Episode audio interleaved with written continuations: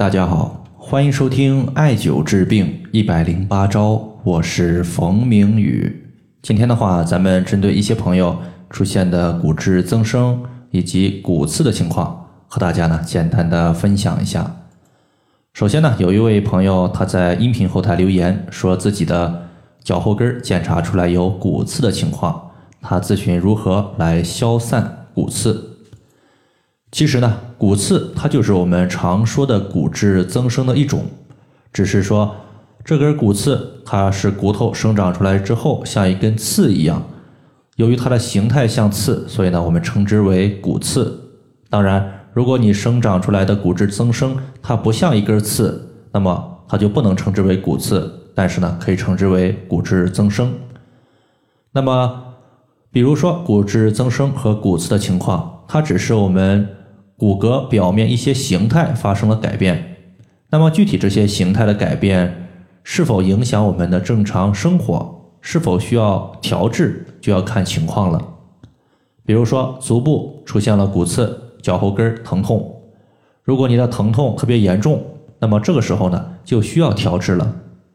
如果骨刺的部位它不影响你的生活，也没有疼痛的情况，那么你可以考虑呢不用去管它。那么中医呢，它对待一些病症，其实呢，它一般是保持着中庸的态度。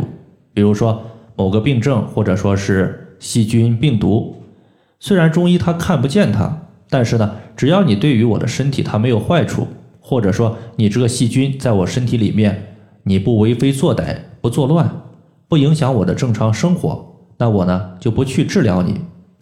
你走你的阳关道，我走我的独木桥，大家呢？井水不犯河水，我用不着费尽心机去消灭你，你也不用费尽心机去进化出来更强的威力来对付我，咱们呢和平共处就可以了。那么对于骨刺、骨质增生所导致的疼痛情况呢，我们常用的方法呢有两个，我简单和大家说一说。第一个呢，我们可以称之为热敷法，就是取川芎一百克，直接打成细粉。然后的话，陈醋适量。它的一个热敷方法呢有两个，第一个呢，你就是在打粉的里面，你加入少量的医用凡士林，然后的话用陈醋调成糊状，最后的话放入到一个干净的罐子里面备用。每次呢，我们取十分之一涂抹在局部患处，然后的话用一根四厘米的粗艾条。或者说其他尺寸的也可以，直接呢温和艾灸局部患处，每次三十分钟左右。时间的话，你可以根据个人的承受能力适当增减。这是第一个。第二个方法呢，就是把川芎粉和陈醋调和到干湿适度的状态，然后的话放入到棉布袋中，最后的话放入蒸锅之中，加水直接蒸十五到二十分钟，最后的话。放到温度不烫皮肤的时候，把它拿出来热敷我们的局部患处，可以多反复进行几次。那么这个热敷法呢，它用的最多的就是川芎这味中药。川芎呢，它是活血化瘀的中药，很多朋友呢应该都知道。而骨质增生和骨刺，它一般多发于老年人，而老年人呢体质较差，脾胃虚弱，加上平时呢运动量不足，容易导致血瘀的情况出现。而血瘀呢，它其实就是导致骨质增生和骨刺情况的首要元凶。所以说呢，我们可以把骨刺理解为血瘀，用川芎是特别合适的。那么除此之外呢，我们也可以用艾灸的方法来调节骨质增生和骨刺的情况。但是大家要注意，由于骨刺呢，它出现的部位不确定，那我们取穴的时候呢，一般是用包裹式艾灸的方法居多。比如说你现在骨刺。它发生在足跟，那么你艾灸的部位除了足跟之外，还要包括足跟的前后左右的附近穴位，比如说脚踝内侧的太溪穴、脚踝外侧的深脉穴、绝骨穴，你要把这些穴位呢艾灸到位。那么你在选择艾灸部位的时候呢，务必把患处给包裹住。这一类穴位呢，我们可以统称为阿是穴。虽然说这样说是不准确的，但是呢，大家知道意思就可以了。那么接下来呢，我重点说一说针对骨质增生我们常用的远端穴位。在这里的话，我说两个。第一个呢是阳陵泉穴，第二个呢是绝骨穴。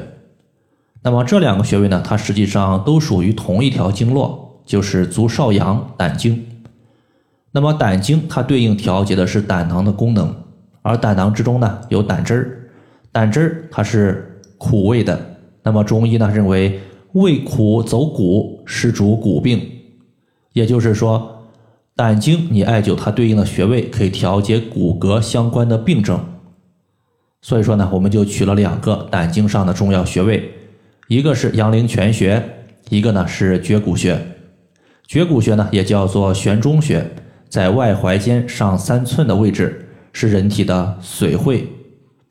那么阳陵泉穴呢，它是我们人体的八会穴之一的筋会，在膝关节外侧，在腓骨小头前下方的凹陷。那么膝关节你知道在哪儿？然后的话，你坐姿屈膝九十度，然后在膝关节外侧，你能明显感知到一个骨头的凸起，这个骨头凸起呢，就是我们要找的腓骨头。那么阳陵泉穴呢，它是人体八会穴之一的筋会。我们经常说筋骨筋骨，两者呢经常是同时出现、同时选择艾灸的。好了，以上的话对于骨刺的一个情况，它的调节方法就简单和大家分享这么多。